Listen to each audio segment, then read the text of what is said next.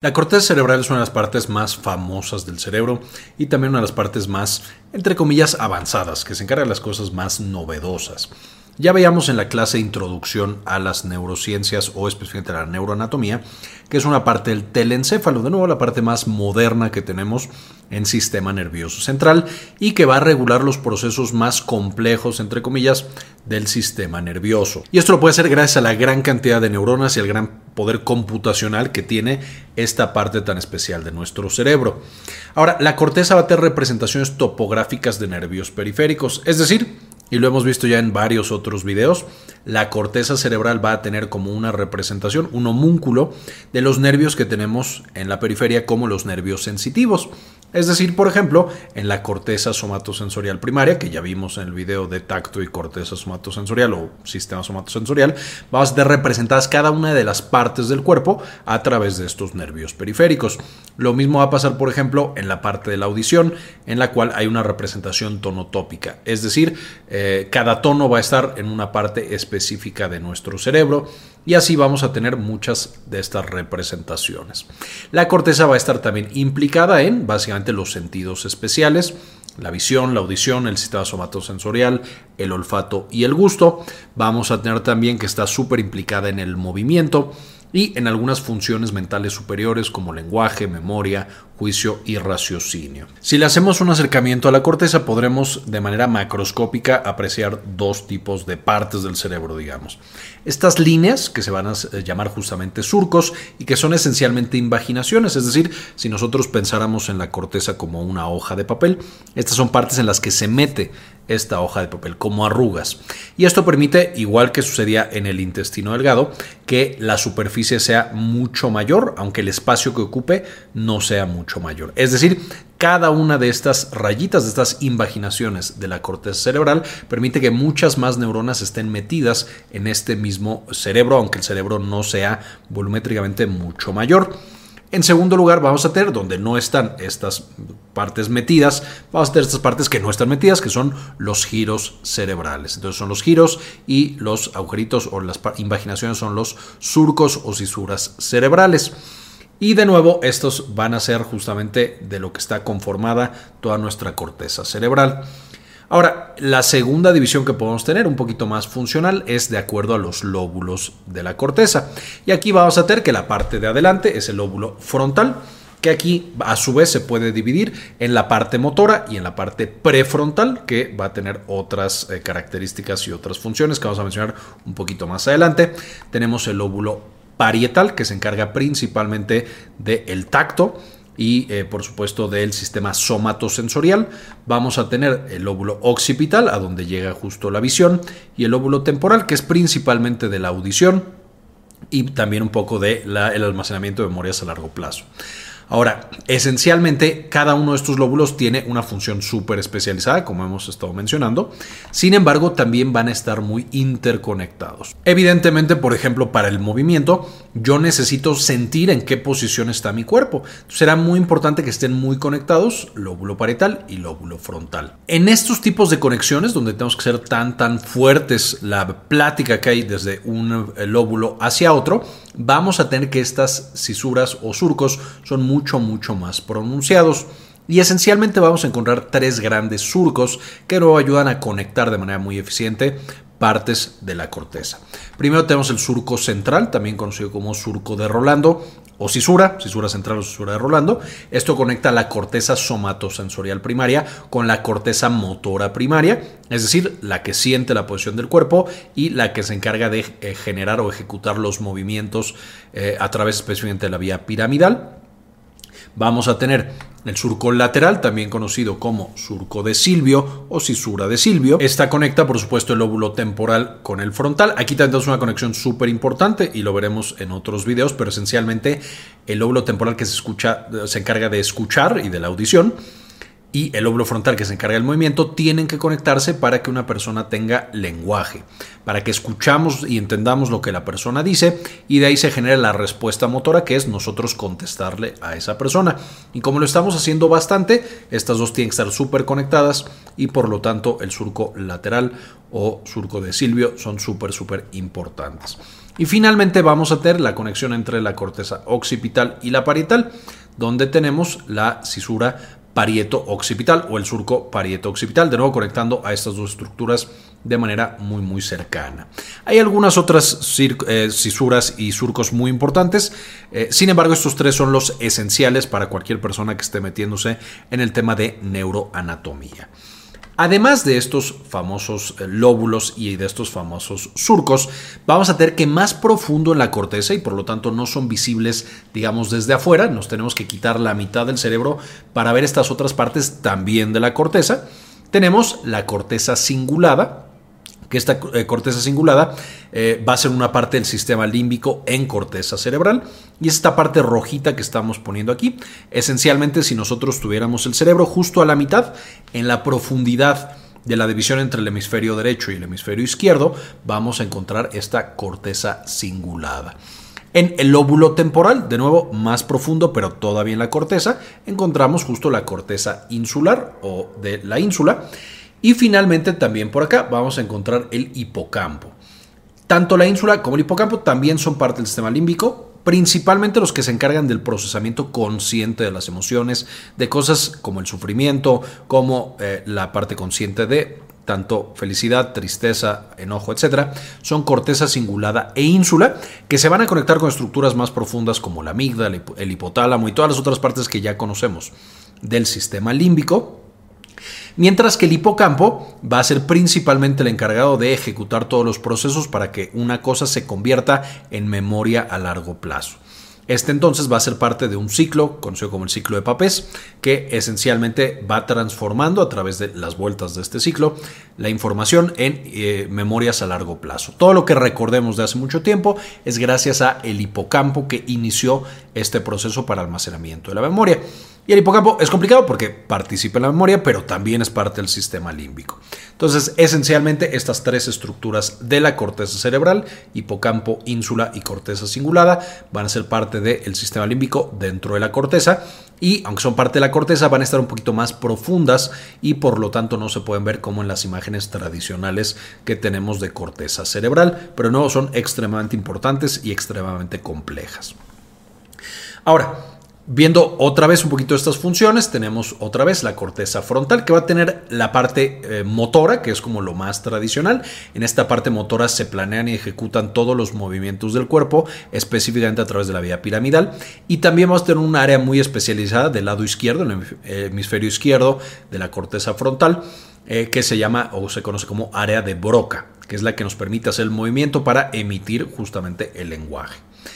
Vamos a tener eh, un poquito más profundo acá la eh, corteza insular, eh, justo por el lóbulo del temporal. Entonces la corteza insular, que va a ser parte del sistema límbico. La corteza temporal en general, que va a estar encargada de la audición. Ahí también se almacena la memoria a largo plazo que le indica el hipocampo que tenemos que almacenar. También un poco en la prefrontal, pero mucho en la corteza temporal. Y tenemos también la otra área del lenguaje, que es la que se encarga de la percepción y la comprensión de los sonidos, que es el área de Wernicke, que después vamos a tener una eh, plática o un video específico de lenguaje y funciones mentales superiores. También más profundo por acá vamos a tener el hipocampo, que es el que se encarga de empezar este proceso de que las cosas se conviertan en memoria a largo plazo y se almacenen para a veces toda la vida de un individuo. Y también participa en el sistema límbico. Vamos a tener la corteza parietal, que, o el lóbulo parietal, que se encarga de la corteza somatosensorial, de la percepción de eh, la posición de nuestro cuerpo y también del tacto. Y finalmente la occipital, que se encarga de la visión. Esencialmente entonces todas estas son las partes de la corteza cerebral. Además de estas que ya mencioné, vamos a tener algunas áreas más específicas. Ya mencionamos el área de Broca, que está en la parte motora y se encarga de la emisión del lenguaje, y el área de Wernicke, que está en el óvulo temporal y se encarga de la comprensión del lenguaje. Y bueno, estas están conectadas y tienen todo un proceso muy, muy interesante que veremos en otros videos. Pero también mencionamos que la corteza frontal, dividíamos la parte motora, que está un poquito más atrás, y la puntita de la corteza frontal la conocemos como corteza prefrontal que esta se va a encargar ahora sí de estas eh, funciones mentales superiores, cosas como el juicio, el raciocinio, la empatía, etcétera, etcétera. Y esencialmente la corteza prefrontal, usualmente la dividimos en tres áreas a su vez, la corteza orbitofrontal, dorsolateral y ventromedial. Estas ya las veremos más adelante, pero también para que sepan que esta corteza prefrontal está ahí y que a su vez se divide en otras tres áreas que cada una va a tener sus propias funciones. Ahora, mencionábamos que la corteza, por supuesto, va a hacer toda esta interpretación y todo este trabajo computacional con la información que le está llegando. Pero, ¿qué información exactamente es la que le está llegando? Esencialmente, vamos a tener que todo lo que entra a la corteza va a provenir del tálamo. Esta es una comunicación bilateral, pero bueno, aquí pongo principalmente, eh, o es más importante todavía, desde tálamo hacia corteza cerebral y esto va a estar mandando toda la información referente a sentidos especiales, es decir, lo que vemos, lo que escuchamos, lo que sentimos a través del tacto, lo que la posición de nuestro cuerpo, como mencionábamos también, eh, el gusto y el olfato que vamos a estar percibiendo. Todo eso llega al tálamo y el tálamo se lo comunica específicamente a partes de la corteza y de ahí por supuesto se hace esta interpretación de qué significa todo lo que yo estoy percibiendo. De la misma manera la corteza se va a conectar hacia abajo.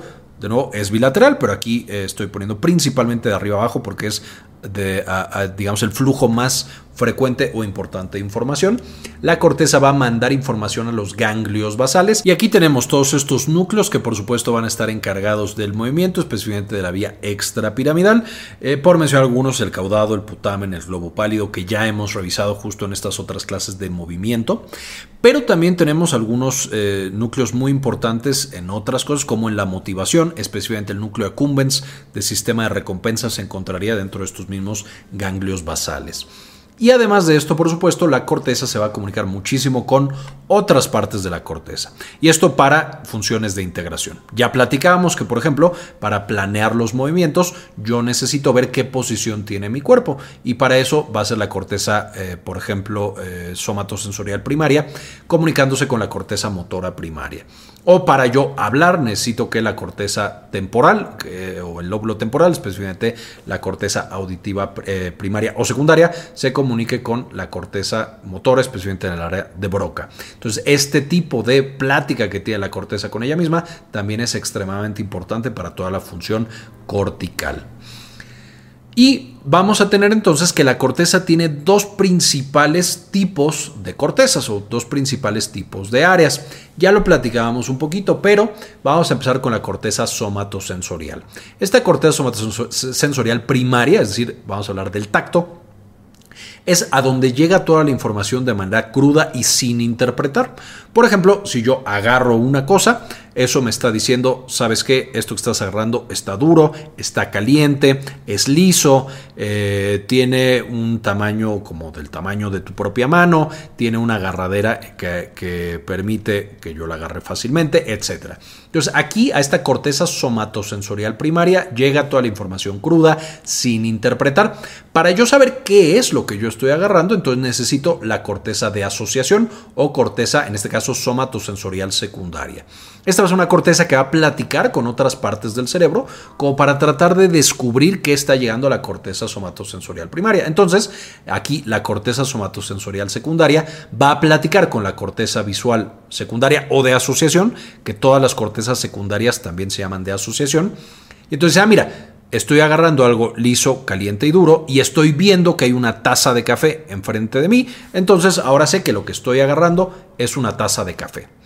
Eso permite la interpretación de, de nuevo, las eh, sensaciones que yo estoy teniendo de manera cruda. De la misma manera, por ejemplo, corteza somatosensorial primaria eh, y secundaria o de asociación van a mandar información a las cortezas motoras, que tenemos también una corteza motora primaria y una corteza motora de asociación, o también conocida como corteza premotora que va a permitir la planeación del movimiento. Esta dice, ¿sabes qué? Para agarrar la taza de café o para dejarla en la mesa, necesito mover el brazo un poco a la derecha y hacia abajo y de ahí voy a relajar los músculos de la mano. Y la corteza motora primaria es la que ya hace que los músculos se muevan de la manera correcta y es la que va a platicar también, por supuesto, con ganglios basales para supervisar que se haga de manera adecuada. Entonces, de cada una de estas vamos a tener una corteza primaria a la que llega la información cruda y una corteza de asociación o secundaria que permite interpretar o integrar la información que está llegando, platicando con otras áreas del cerebro, principalmente otras áreas de la corteza. Entonces tenemos un área visual primaria y un área visual secundaria o de asociación, tenemos un área auditiva primaria y tenemos un área eh, secundaria auditiva o de asociación. Cada una de estas va a ser exactamente lo mismo.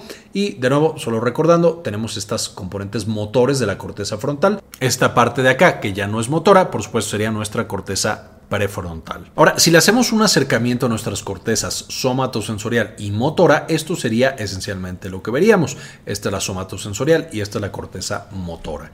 Y esto es lo que explicábamos de que en la corteza cerebral vamos a tener un homúnculo o una representación topográfica. Lo que quiere decir es que dependiendo de todas las neuronas periféricas que nos estén llegando, va a ser qué tan grande nuestra corteza va a ser esa área del cerebro. Y esto es muy importante porque, por ejemplo, no es lo mismo el nivel de sensibilidad o de capacidad motora que vamos a necesitar en la mandíbula, por poner un ejemplo, que la que vamos a tener en las manos. La mandíbula necesito sentirla, por supuesto, y es importante que yo tenga neuronas que me dicen si todo está bien, pero en las manos necesito muchos más nervios porque voy a hacer cosas muy precisas y muy finas con esas manos. Desde agarrar un clavo hasta, por ejemplo, rascarme una parte del cuerpo, hasta operar a otro ser humano y quitarle una parte de su cuerpo, o construir una máquina que nos lleve al espacio, etcétera, etcétera. Entonces pueden apreciar que tanto en el homúnculo sensitivo como en el motor son un poquito parecidos. Vamos a tener algunas diferencias, pero por ejemplo las manos son una gran, gran representación. Necesitamos mucha sensibilidad en las manos, sentir cada pedacito de nuestras manos de manera muy precisa y poder moverlos también de manera muy, muy precisa.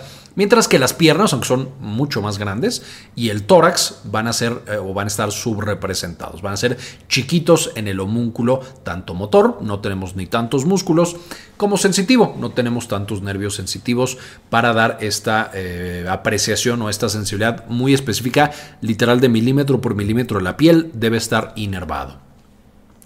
Algo que de pronto sorprende a la gente, pero los genitales, por supuesto, están subrepresentados. No necesitamos tantos eh, cantidad de nervios en los genitales comparado con las manos, y esto aplica tanto para hombres como para mujeres.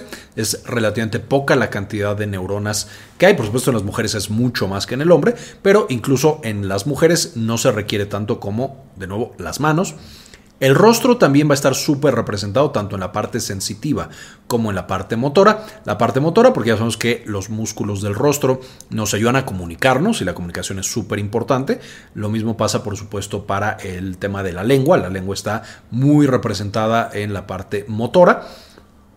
Todo esto, una vez más, para ayudarnos a comunicarnos. Pero la parte sensitiva también, cada una de las partes, especialmente los labios eh, y un poco también la lengua, van a tener una representación muy importante para que podamos de nuevo hablar y también, por supuesto, comer y algunas otras funciones específicas de la lengua y de la boca. Y, así como tenemos estos son los homúnculos más importantes, de nuevo en la corteza occipital vamos a tener una representación de la retina, en la corteza temporal vamos a tener una representación de los eh, nervios que justamente nos permiten tener la audición, etcétera, etcétera. Cada una de las partes de la corteza va a tener representadas partes de los nervios periféricos que tarde o temprano llegan a ella. Y si le hacemos un acercamiento más profundo todavía a la corteza, esencialmente encontraríamos que esta tiene seis capas diferentes. Cada capa va a tener una función específica y eso hace que diferentes partes de la corteza o diferentes tipos de corteza tengan diferente densidad o diferente eh, tamaño de cada una de las capas. Esencialmente, yendo desde afuera, acá arriba estaría el cabello y el cráneo, hasta abajo, que aquí estaría hacia abajo el tálamo, tendríamos que la primera capa es la capa molecular. Después tenemos la granular externa, piramidal externa, luego tengo la granular interna, piramidal interna y la multiforme. Como pueden apreciar, la molecular casi no tiene nada, tiene básicamente axones, no tiene cuerpos celulares. La granular pues tiene justo estos como granitos, y está en la parte de afuera. Eh, y la granular interna es exactamente lo mismo, tiene una gran cantidad de granitos, pero está más abajo. Y las capas piramidales, vamos a tener estas células en forma de pirámide. Entonces aquí y acá las tenemos. Una es externa porque está más cerca del cráneo, una es interna porque está más cerca del tálamo. Y finalmente, la capa multiforme tiene un chorro de formas porque tiene una gran, gran cantidad de células. Cada una de estas, como mencionamos, va a tener una función específica Pero tratando de super simplificarlo, vamos a tener que las primeras tres capas, molecular, granular externa y piramidal externa, se encargan de la comunicación cortical, de estos procesos de integración. Es decir, la corteza somatosensorial primaria platicando con la corteza somatosensorial secundaria o con la corteza motora o el área de Wernicke que va a tratar de comunicarse con el área de Broca, etcétera, etcétera. Entonces, cuando nos estamos comunicando en la misma corteza, las primeras tres capas van a ser las más importantes. Cuando queremos comunicarnos hacia abajo, las últimas tres capas y principalmente 5 y 6 son las que van a estar mandando mensajes subcorticales, es decir, al tálamo, a ganglios basales y lo que platicamos de hacia dónde mandamos información de la corteza cerebral. Y finalmente la granular interna va a recibir la información del tálamo. El tálamo va a directamente comunicarse acá para mandar información y que ésta suba o baje dependiendo de lo que se necesite. Esto es una simplificación, por supuesto, por ejemplo, la parte multiforme también platica con el tálamo y pueden llegar estímulos aquí. Y también el tálamo puede mandar información a la capa molecular entonces es un poquito más complicado, pero para tratar de simplificarlo, vamos a quedar con que las primeras tres capas, comunicación cortical, las últimas dos capas, comunicación subcortical y la capa granular interna o capa número 4 va a ser a donde llegan los estímulos del tálamo para ver si los mandamos arriba, abajo o qué les hacemos específicamente. Y aquí tenemos tres tipos de cortezas diferentes. Por ejemplo, una corteza sensitiva a donde tiene que llegar la información del tálamo y de ahí probablemente mandarse a otras partes de la corteza, pues va a tener un área 4 bastante gordita, porque aquí llegaría la información del tálamo sensitiva y aquí se platicaría con otras partes de la corteza. Y la capa 5 y 6 son relativamente pequeñas. Si nos vamos al extremo opuesto, una eh, corteza motora, pues entonces la capa 4 realmente es muy pequeña porque del tálamo no queremos tanta información. Las 5 y las 6 van a ser súper, súper grandes porque tienen que mandar toda la información motora. De hecho, estas células de la capa 5 y 6, particularmente 5, que se encargan de mandar, señales motoras, se van a llamar células de Betz. Y finalmente la parte 1, eh, 2 y 3 van a ser relativamente pequeñas porque tampoco hay tanta comunicación cortical. Sí la hay, especialmente con cortezas de asociación, y por eso sigue existiendo, pero no es tan importante. Finalmente las cortezas de asociación van a tener básicamente grande las tres estructuras. Van a tener a donde llega la información del tálamo relativamente grande, menos que la sensitiva pero más que la motora, porque sí puede recibir eh, justo información talámica. De ahí va a tener la 1, 2 y 3 también relativamente grandes, porque tiene que platicar con otras partes de la corteza. Y finalmente 5 y 6 también son grandes para poder comunicarse con estructuras subcorticales. Entonces pueden ver que es como la más balanceada, porque tiene que hacer de todo estas cortezas de asociación. Y esencialmente esta es la información que quería compartirles hoy. Eh, por supuesto, les dejo las referencias para que puedan estudiar mucho más de la corteza cerebral. La corteza es de las cosas básicas que tenemos que entender cuando empezamos a estudiar neurociencias. Entonces, es muy importante que lo tengamos en mente. Y como siempre, quiero dedicar este video a los miembros que nos apoyan con una donación mensual de 1 o de 2 dólares, que pueden ver este tipo de videos antes, sin comerciales y tienen algunos otros beneficios. Este video se le dedico a Alex Cas, Yami Pascasio, María Eugenia, Gravy Núñez, Doctora Milis, Laura Elena Barojas, Farmacias Asociadas de Ecuador, Olga Hernández, Enrique Segarra, Sandy Oliva, Boni Araf, Javier Mejía, Gilberto Argueta, Gustavo Francioli, Cindy Magaña Bobadilla, Luis Ernesto Peraza, Doctora Suana Vidal y Mike Angelo. Muchísimas gracias por el apoyo que nos brindan cada mes y con esto ahora sí terminamos y como siempre ayúdenos a cambiar el mundo, compartan la información.